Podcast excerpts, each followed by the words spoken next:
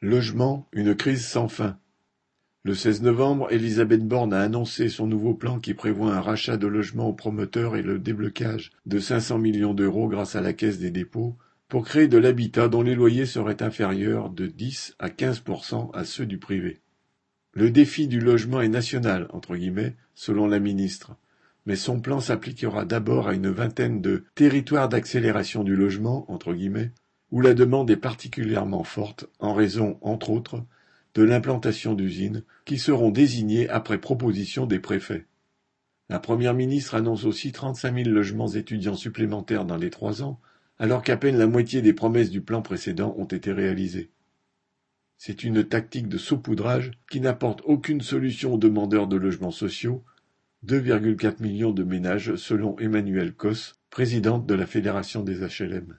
Elle chiffre à plus de 500 000 le nombre de logements qu'il faudrait fournir par an jusqu'en 2040. La crise du logement s'approfondit. Selon la Fondation Abbé Pierre, 330 000 personnes sont sans aucun domicile, dont plus de 2000 enfants. Pour leur éviter de dormir dans la rue, des écoles ont ouvert des salles de classe la nuit, comme dans le 18e arrondissement de Paris pour 48 familles. On ne compte plus les étudiants cherchant un toit, les salariés en quête d'une place dans un camping ou d'une chambre d'hôtel, ou renonçant à un emploi, faute de trouver un logement.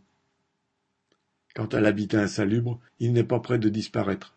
Des mafieux petits et grands extorquent aux familles désespérées des loyers exorbitants pour des logements invivables, prospérant sur la misère, la plupart du temps en toute impunité. L'association Droit au logement, le DAL, vient d'ailleurs d'attaquer un décret entré en vigueur le 1er octobre qui allège les règles sanitaires d'hygiène appliquées aux locaux d'habitation et qui, entre autres, rend plus facile la location de pièces en sous-sol. Citation J'ai demandé au ministre du Logement de travailler sur un second plan de rachat de logements aux promoteurs. Cela soutiendra le secteur et permettra de sécuriser de nouveaux programmes. Fin citation. Ces propos d'Elisabeth Borne illustrent bien la politique du gouvernement. Ses priorités sont de sauver les bétonneurs pas de sauver les mal logés. Sylvie Maréchal